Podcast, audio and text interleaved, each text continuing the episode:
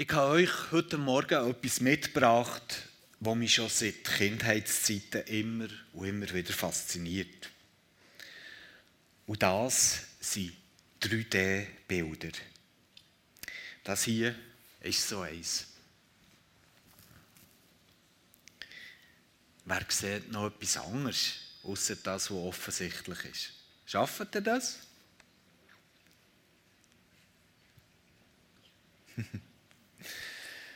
wenn man ein bisschen schillt, wenn es einem gelingt, Perspektiven zu verändern, die Augen und das Hirn irgendwie zu überlisten, dann erkennt man in diesem Bild auch eine andere Realität als die, die einfach gerade so offensichtlich ist. Hier in diesem Bild, wenn ihr es schafft, seht ihr ein Tier. Ich bin mir nicht ganz sicher, ob es ein Ross ist oder ob es ein Schaf ist, aber jedenfalls wäre es ein Tier. Wer hat es alles geschafft, das so zu sehen? Hand auf. Niemand! Wir müssen noch ein bisschen üben. Gut, vielleicht, vielleicht funktioniert es ja nicht so gut auf die Distanz. He? Aber ich habe es jedenfalls gesehen.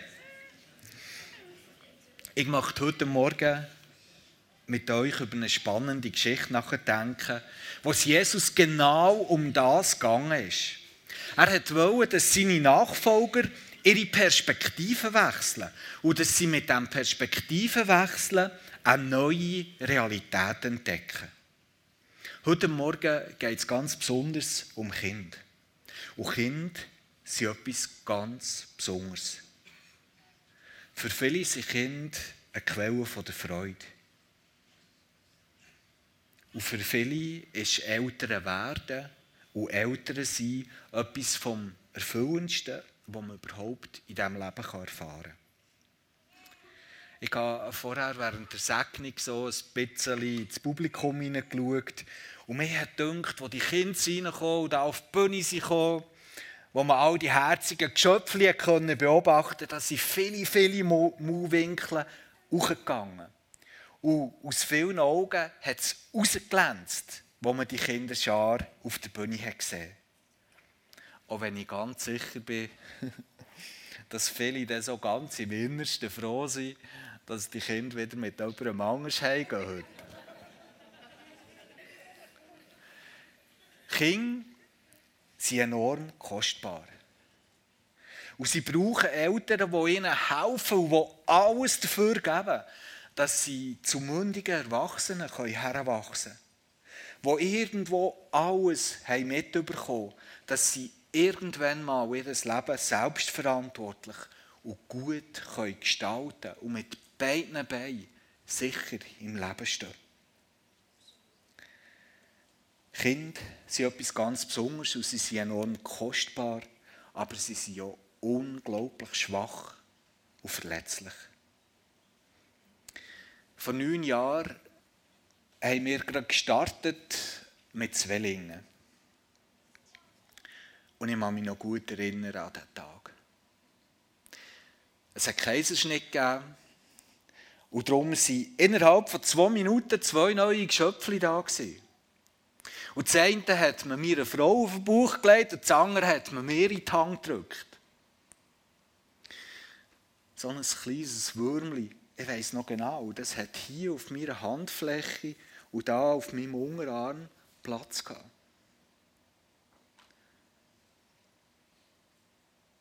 Ich werde das nie mehr vergessen. Alles da, mir hat gespürt, dass das kleine Wesen hat Würde. Es hat eine Identität. es ist noch nicht erwachsen und gross, aber es ist schon alles von dem angelegt. Aber es ist so schwach und es ist so verletzlich. Und heute ist die Tochter neun eben und kommt mir jetzt schon hier bis zu der Brust. Und noch immer spüre ich etwas von dieser Verletzlichkeit und auch von dieser Schwachheit nach wie vor. Und ich merke als Erwachsener, es bräuchte gar nicht so viel für in so einem Leben und in so einem Herz unglaublich viel Schaden anzurichten. Ja, schon die Kleinsten haben ihre eigene Würde. Und man spürt das in solchen Augenblicken. Und man merkt, sie brauchen unseren Schutz. Viele Gesellschaften über die ganze Geschichte gesehen, haben es immer wieder ihr Bestes gegeben, für das zu ignorieren. In der Antike zum Beispiel sind Kinder bis zu der Pubertät eigentlich nur als halbe Menschen angeschaut worden. Und besonders Mädchen haben viel leiden. Vielfach sind gerade sie als Neugeborene einfach weggeworfen worden und entsorgt worden. Und vielleicht denken wir, das ist doch heute alles besser. Aber gerade in der vergangenen Woche hat mir jemand eine Geschichte erzählt von der Realität, die ich noch nicht so präsent hatte. Die Person, die mir das hat erzählt hat, eine Reise gemacht in die Philippinen. Und hat dort Tausende von Kindern getroffen, die ihr Leben buchstäblich im Müll leben. Der Müll ist ihr Zuhause. Aus Müll ist ihr Haus. Aus Müll besteht ihr Essen. Vom Müll kommen ihre Kleider. Kind auf dem Müll. Und das ist heute Morgen in diesem Moment eine Realität. Was ist das für eine Welt, dass die schwachen, hilflosen Geschöpfe auf einer Müllhalde ihr Leben müssen fristen Was ist das für eine Welt? Gut, wir können sagen, das ist jetzt auf den Philippinen so. Wie ist es denn hier bei uns? Wo unsere zwei, zweijährig waren, sind wir auf die glorreiche Idee gekommen, dass wir eigentlich so weit in die Ferien könnten, dass wir müssen fliegen Und ich weiss noch, die zweieinhalb Stunden Flug, die waren brutal anstrengend. Wirklich, ich glaube, die zwei haben sich mega benommen in diesem Flugzeug. Sie für Zweijährige unglaublich diszipliniert und still. Gewesen. Aber für mich war es so stressig, all die Augenpaare zu ertragen, wo alle zusammen mir irgendwie wollten sagen, könnt ihr nicht ein bisschen draussen spielen? Ich denke, dass in unserer Gesellschaft Kinder ganz viel einfach auch als Störenfrieden wahrgenommen werden. Störenfrieden in dem Sinn, dass sie uns daran hindern, dass wir einfach unsere Selbstverwirklichung leben können, wie wir es denken. Ich glaube, dass sich das viele, auch gerade in unserer Kultur und Gesellschaft, nicht bewusst sind. Was wir mit unseren Kindern, mit den Schwächsten unserer Gesellschaft machen, wie wir mit ihnen umgehen, das ist ein erschreckend genauer Hinweis darauf, wie wir über die Welt, wie wir über Gott und wie wir auch über uns selber denken. Auch wenn wir uns das nicht bewusst sind. Wie wir mit den Schwächsten, mit den Kindern umgehen, das sagt etwas darüber aus, und zwar in erschreckender, in erschreckendem Maß, wie wir über die Welt, über Gott und über uns selber denken. Und genau das hat Jesus seinen Nachfolger in dieser Geschichte, die wir jetzt zusammen anschauen wollen, sagen und klar machen. Und darum steigen wir ein in die Geschichte. Sie steht im Matthäus-Evangelium im Kapitel 18. Und anfangen tut sie so. In jener Zeit kamen die Jünger zu Jesus und fragten, wer ist eigentlich der Größte im Himmelreich? Die Männer, die ganz nach mit ihrem Rabbi, mit dem Jesus, sie unterwegs waren, sind eigentlich alles ganz gewöhnliche Männer gewesen. Solche, die eher aus, aus den unteren Schichten dieser Gesellschaft sind gestammt. die hat Jesus berufen, sie sollen mit ihm kommen, ihm nachfolgen, von ihm lehren. Und das Ziel war immer, wenn man einem Rabbi ist nachgefolgt dass man so wird wie der Rabbi selber. Man hat geschaut, was er macht. Man hat gelost, was er sagt. Man wollte werden wie er. Und die Männer sind jetzt schon eine, eine längere Zeit mit dem Jesus unterwegs gewesen, und sie haben genau hergeschaut und sie haben genau hergelost. Und sie haben gemerkt, das ist etwas Besonderes. Und sie waren Juden, die Texte vom Alten Testament gegenwärtig hatten. Sie haben die Verheißungen gekannt, dass der Tag kommt, wo ein Messias, ein, ein König soll aufstehen soll, der das Volk wird erlösen wird, der ein Reich wird bringen wo all das wegfällt, was dem Volk von denen hat schwer gemacht. Und sie haben etwas von dem gespürt, das könnte der Mann sein dass sind wundersame Sachen passiert. Bei dem Jesus. Kraftvoll. Die Leute sind in Scharen ihm nachgelaufen. Und sie waren mit drin. Sie haben das gespürt, wie der Jesus eine Person war, wo man darüber geredet hat und wo man an ihm durchgeschaut und ihn hat bewundert. Und sie haben, glaube ich, etwas gespürt von dem Potenzial, das in diesem Mann schlummert. Und sie waren ganz nach von, ihnen, von, von ihm. Und sie haben irgendwie gemerkt, ein bisschen etwas von diesem Glanz könnte auf uns abfallen, oder? Und ich glaube, genau darum haben sie die Frage gestellt. Wer ist eigentlich der Größte im Himmelreich? Oder, so wie es der Matthäus braucht, heisst das Himmelreich gemeint ist, das Reich von Gott, das zukünftige Reich von Gott, wo er als Herrscher und als König regiert.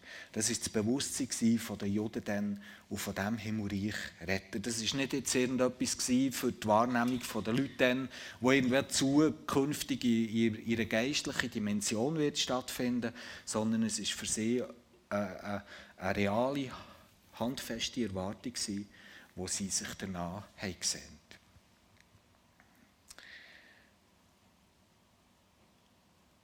Und sie haben gedacht, wer könnte in dieser Regierung von dem König, der sicher bald wird Macht ergreifen wer könnte dort eine gute Rolle spielen? Vielleicht Militärminister, Verteidigungsminister, Finanzminister, Außenminister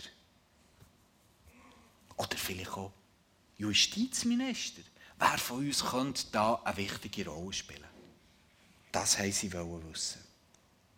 Sie haben den Eindruck gehabt, dass Gottes zukünftiges Reich etwa genau nach den gleichen Prinzipien funktioniert wie jedes andere Reich. Das ist so ihr Horizont Sie haben geglaubt, das Reich von Gott, das wird sich in etwa so ergeben, wie wir das uns gewöhnt sind.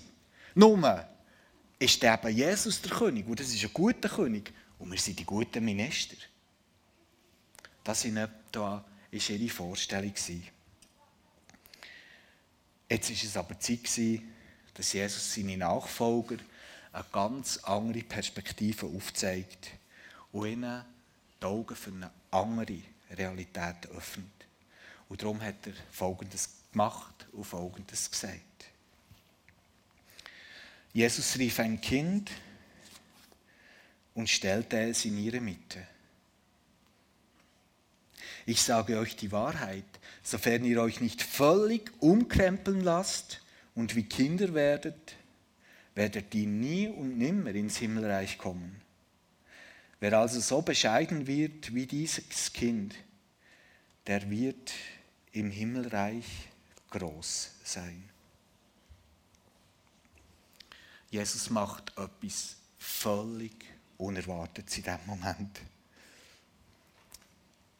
Er stellt nämlich ein Kind, ich vermute mal, es war ein Mädchen, vor sie her und sagt, wer immer in meinem Reich gross sein der muss werden, wieso ein Kind. Ich glaube, Nachfolger von Jesus, die haben in diesem Moment eigentlich alles erwartet, aber bestimmt nicht das. Wir merken auch, der, der Henne hat es vorher in der Einleitung gesagt, nur ein bisschen später haben das die Jünger immer noch nicht so ganz verstanden, dass bei Gott andere Maßstäbe gelten. Kinder sind in dieser Zeit, in der Wahrnehmung einem Jod von dieser Zeit, haben die nicht viel Gold und schon gar nicht ein Mädchen. Wieso kommt Jesus auf die Idee, dass die kleine Person vor sie herzustellen und ihnen zu sagen, wer in meinem Reich gross sein will, der muss werden wie ein Kind. Was bedeutet das? Die Jünger hätten vielleicht erwartet, dass er nicht irgendein Kriegsholdegen, so einen, einen starken, bärtigen, vom Kampf gezeichneten Mann würde herstellen Oder irgendein schlauer Lobbyist. Oder ein erfolgreicher Wirtschaftsführer. Oder irgendein roher, erfahrener Fischer, so wie sie vielleicht waren. Aber das Kind, das Kind, das ist haargenau das Gegenteil von dem gewesen, was sie in diesem Moment haben erwartet Und Jesus sagt ihnen damit Folgendes. Und das ist mir wichtig. Und mit dem wollte ich äh, das sein, was ich zu diesem Text oder zu diesem Abschnitt sage. Jesus hat ihnen Folgendes zeigen und sagen. Mein Reich, mein Reich, das funktioniert ganz anders, als der erwartet. In meinem Reich ist unten oben. In meinem Reich kommt, was innen ist, gegen rausgestellt. Und wenn ihr eine grosse Rolle spielen wollt, muss euer ganzes Denken, ja, dir selber, völlig umkrempelt werden. Das, was ihr bekannt gelebt habt und wahrnehmt, das zählt nicht. Es ist alles ganz anders. Die Realität von meinem Reich ist ganz anders. Da muss man schillen, da muss man die Augen einstellen, dass man die wahrnehmen kann. So wie bei dem drüben Bild. Gottes Reich, das entfaltet sich nicht, wie vielleicht seine Jünger haben angenommen, durch Gewalt und durch Macht, sondern durch Liebe, durch Liebe durch Demut. So wie es Jesus sein ganzes Leben lang vorgelebt hat.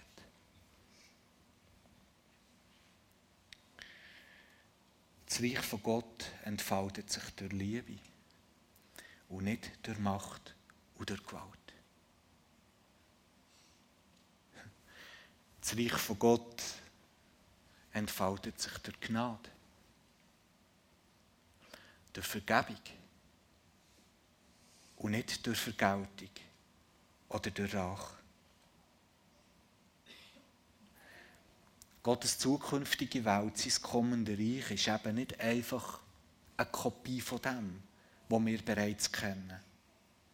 Nur einfach ein bisschen mit einem besseren Herrscher. Nein. Wenn Himmel und Erde wieder zusammenkommen, wenn der grosse Tag da ist, wenn Gott über alle sichtbar König ist, dann ist alles anders. Und dann ist alles genau so, wie wir es uns nicht besser könnten träumen Wenn Gottes Reich ganz ist durchgebrochen, wenn König Jesus regiert, dann regiert wirklich die Liebe. Wenn das Reich von Gott da ist, gibt es keinen Zerbruch mehr dann sind tatsächlich alle Wunden geheilt. Dann ist wirklich Ruhe, Frieden und Freude. Und dann genießen wir wirklich ein menschliches Leben. Und zwar in der Fülle. Und da ist ein allmächtiger König, der für seine geliebten Geschöpfe, für seine geliebten Kinder, für seine geliebten Menschen ein guter, guter Vater ist. Einer, wo seine Geschöpfe in seinen Armen für immer sicher sind. Und die wirklich gute Nachricht von Gottes Reich ist die. Es fällt nicht erst am jüngsten Tag an. Seit dem Tod und der Auferstehung von Jesus hat das Reich schon angefangen. Und seither ist jeder Mensch eingeladen, sein Herz aufzutun für König Jesus. Es aufzutun und ihm nachzufolgen. Und bereits jetzt nach den Werten und nach den Prinzipien von seinem zukünftigen Reich zu leben. Und das passiert. Es passiert in diesen Momenten hier, wo wir zusammen sind als Volk von Gott und dem König alle Ehre geben. Es passiert dort, wo jemand liebt, statt hasst. Dort, wo jemand vergibt, statt sich rächt. Dort, wo jemand einen anderen annimmt und ihn wertschätzt, statt ihn ablehnt. Dort, wo jemand nach, nach Frieden strebt, statt das Feuer vom Konflikt weiterzuköcheln. Dort, wo jemand hersteht für Schwache, für die Kleinen und nach Gerechtigkeit strebt. Überall dort berührt schon heute ein Stück Himmel die Erde und trägt damit Hoffnung und Licht in die zerbrochene Welt hinein. Und genau das heisst hier und heute, Jesus nachzufolgen. Das ist der Auftrag von einem Nachfolger von Jesus. Und dafür wollen wir auch als christliche Gemeinschaft stehen. Genau dafür. Und darum bist auch du heute eingeladen zu werden wie ein Kind. Das heisst, dich jeden Tag ein bisschen mehr umzukrempeln. Und deinen Lebensstil immer ein bisschen mehr an dem anzupassen, was die Werte und Prinzipien von Gottes Reich widerspiegeln. Einen Unterschied zu machen. Hoffnung und Licht in die Welt hineinzutragen. Und tatsächlich ist das für Jesus ein ganz zentraler Punkt, an dem sich zeigt, ob sein Reich kommt. Und das ist der, wie wir mit den Kleinsten und mit den Schwächsten umgehen. Er fährt nämlich so weiter.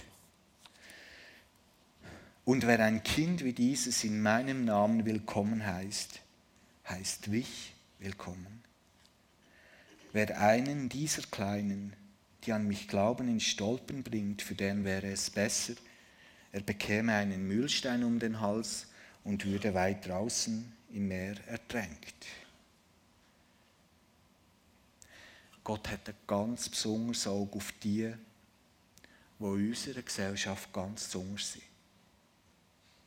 Und die Bibel ist voll davon, dass Gott die Tatsache immer und immer wieder betont und sein Volk aufgefordert wird, das so ganz besonders so zu leben und wiederzugeben. Das kann man unmöglich einfach übersehen. Und doch, denkt es mir, wird es immer und immer wieder gemacht. So viel Mal müssen zum Beispiel Propheten im Alten Testament am Volk von Gott sagen, der unterdrückt die Ärmsten. Der bietet die Kleinsten aus.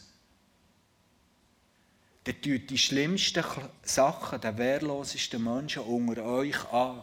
Und nachher kommt der Henne hier in mein Tempel und feiert ein frommes Fest. Gebt mir die besten Opfer, lobet mit eurer Zunge mehr. Und in eurem Leben handelt ihr so, wisst ihr was? Eure Opfer sind mir so etwas von egal. Was sie suchen bei euch und was sie macht, ist, dass ihr mit den Kleinsten und mit den Wehrlosesten unter euch anders umgeht. Das ist ein Gottesdienst, den ich mir wünsche. So steht es viel in den Propheten.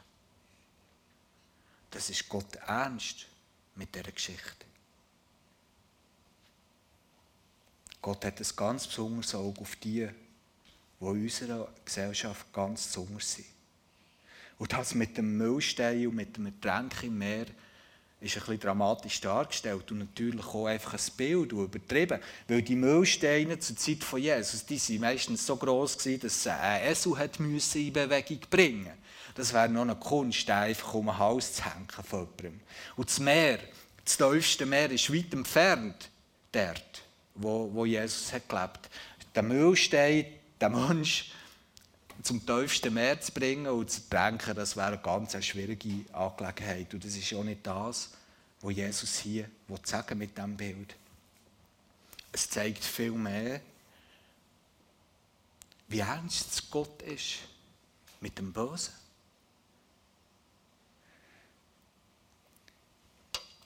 In dieser Welt gibt es viel Zerbruch und das ist ein Resultat vom Bösen, das herrscht. Und Gott ist nicht der, der das unterschätzt.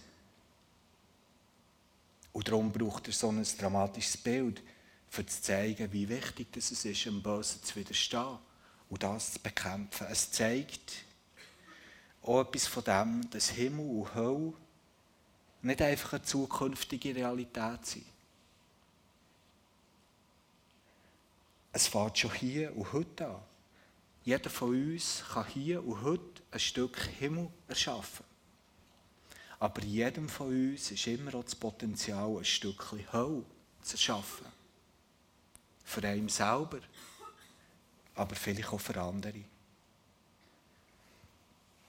Und drittens zeigt das Bild, dass Gott ein ganz besonderes Augenmerk hat auf Menschen, die unten durch müssen, die schwer haben im Leben die müssen kämpfen und die ganz viel mit dieser Not einfach alleine sind. Bist du einer davon heute Morgen? Ich möchte dir heute Morgen sagen, Gott hat dich nicht vergessen. Gott hat dich nicht vergessen. Im Gegenteil. Er ist heute Morgen da und hat seine Arme weit aufgestreckt. Und du darfst dich einfach in, in seine Vaterarme fallen.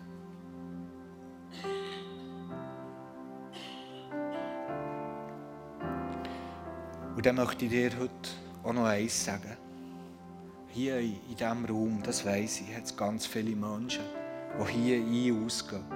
Die haben verstanden, dass Gottes Reich ganz anders funktioniert. Und die wissen, dass Gott die Kleinsten und die Schwächsten total wichtig sind. Und darum sind sie gerne für dich da. Hier in dieser Gemeinschaft soll es möglich sein, dass man seine Not darf bekannt machen und dass man Unterstützung findet.